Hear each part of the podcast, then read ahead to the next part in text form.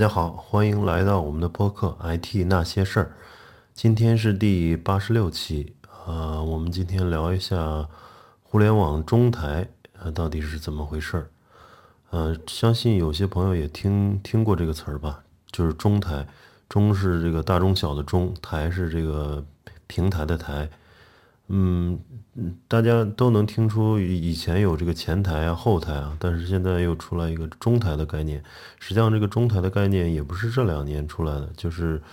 早在二零一五年就马云就提出来了。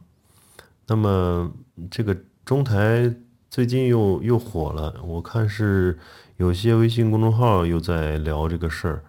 呃，然后有又有一些像得道上，得道上的这个。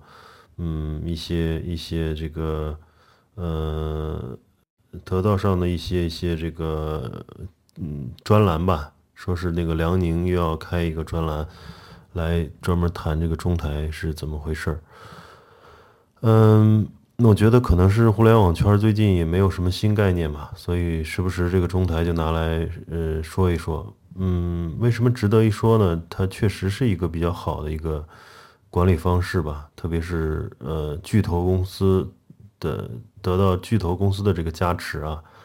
嗯，这个历史呢是马云二零一五年去芬兰参观了一家游戏公司，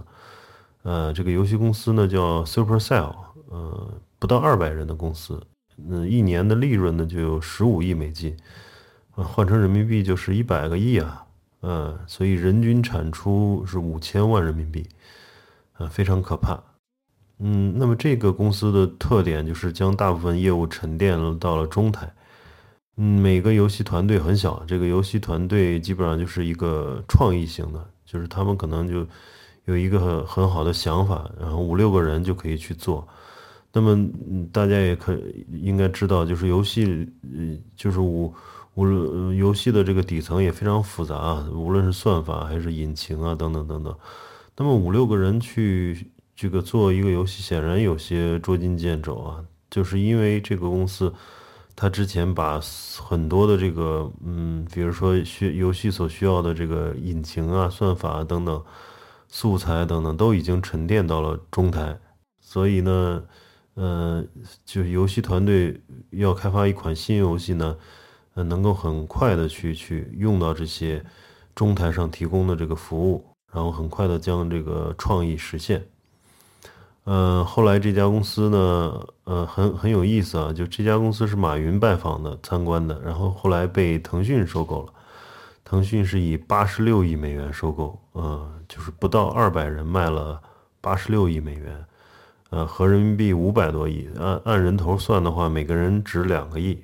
就是这个团队非常逆天啊。那当然，马云也不是说白去参观了，嗯，从。这个公司回从从芬兰回来就马上提提出了这个阿里的中台战略，呃，后来随着一些头部公司像 BAT 啊、像头条啊、京东啊等等一线公司的跟进，基本上现在是中台之风吹遍互联网吧，啊，甚至也吹到了一些 To B 的行业，一些政府啊、央企啊也也都在用中台的这种啊思维去建设呃信息系统。那么什么是中台呢？简单的说吧，就是把公共的业务部分沉淀到一个叫中台的地方，呃，避免重复建设，把不变的东西抽象出来放在中台。那么前台呢，就可以随着业务的发展任意变化，呃，这个就也也也就是所说的敏捷嘛。呃，基础服务由于中台的存在呢，这个越来越成熟扎实。使使得呢，任何前台业务都可以快速构建，这个这个是很容易理解。那么，其实抛开这个技术层面啊，从业务角度，中台就更容易理解了。就举个简单的例子，就生活中的水啊、电啊、天然气啊，其实也算中台服务吧。嗯，不管你是自己买房或者租房，这些服务都已经接入了。那从房地产开发商来说，他并不需要自己建。水电站啊，自来水厂啊，天然气公司来对住户提供这些服务。市政作为中台已经提供好这些服务，只要申请就可快速将呃服务落地。那么互联网公司发展大了以后，尤其是快速上很多新业务，快速迭代，快速试错，如果从头去搭建，嗯，那显然非常浪费资源了。有了中台呢，像订单物流啊、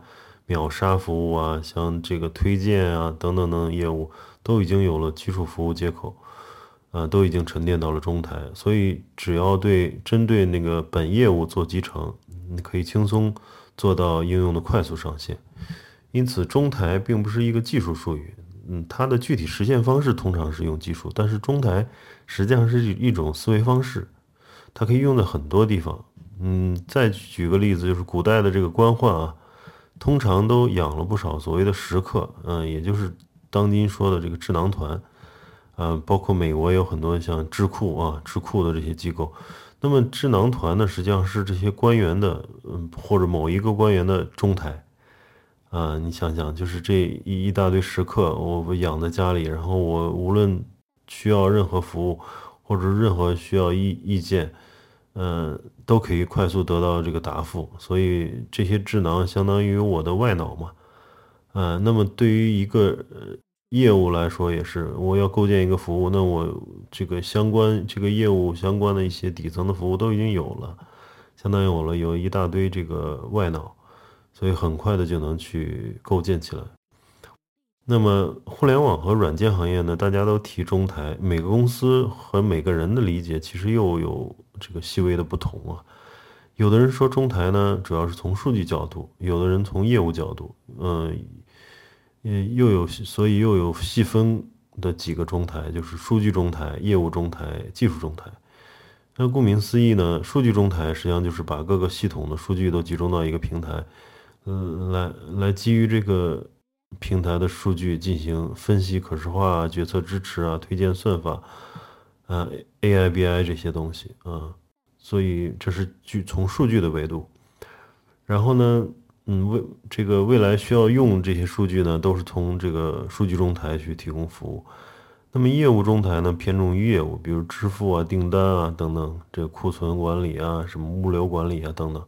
这些都是。我我是一种业务嘛，那我们业业务也可以沉淀成服务，所以无论是你这个构建了一个新的商店，然后马上把这个微信支付接入，对吧？你就，嗯，也也可以理解为这个某一个支付手段是一个一个中台的一个一个功能模块嘛。那么技术中台呢，偏重于基基础设施了，比如说像工工作流啊、缓存啊等等。数据服务啊，存储服务啊，这些都属于技术层面的沉淀嘛。所以你看，从无论是从数据角度，还是业务角度，还是技术角度，那这三个中台都是把一些公共的部分向下沉，啊，沉下来的这个东西叫就叫中台。那么什么样的公司适合中台战略呢？这是当然，首先是大公司了。大公司的这个规模效应很很明显嘛，因为大公司有非常多的并行的项目。呃，所以共同的需求，嗯，整理、沉淀、实现，非常有价值。嗯，它，比如同时有一千个项目、一百个项目，嗯，那么它把一些东西，嗯，公共的部分这个沉淀下来之后，呃，意味着这一百个、一千个项目都能有一些共用的东西，所以它的效益是最大的。那么中小型公司呢，可能没有太多资源去做。呃，这个很非常全面完善的中台，但是也需要循序渐进吧。我觉得中小公司其实也是在逐渐发展过程中逐步沉淀一些数据啊、技术啊、业务啊等等，为公司进一步扩大规模、扩大业务范围做准备。所以，只有健壮的中台，才有高效的前台。这句话是没错的。嗯，对于中小公司来说呢，如果大多数项目或者产品都有像用户管理啊、权限管理啊、数据采集啊、支付交易等功能。那么把这些功能抽象出来做成模块，其实也算是嗯中台建设的一种吧。嗯，当然它只还是很常非常基础入门的，但是总比不做强。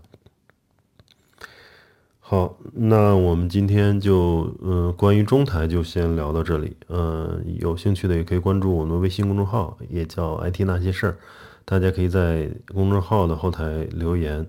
嗯来分享一下你对中台的一些理解。那感谢大家的收听我们下期再见。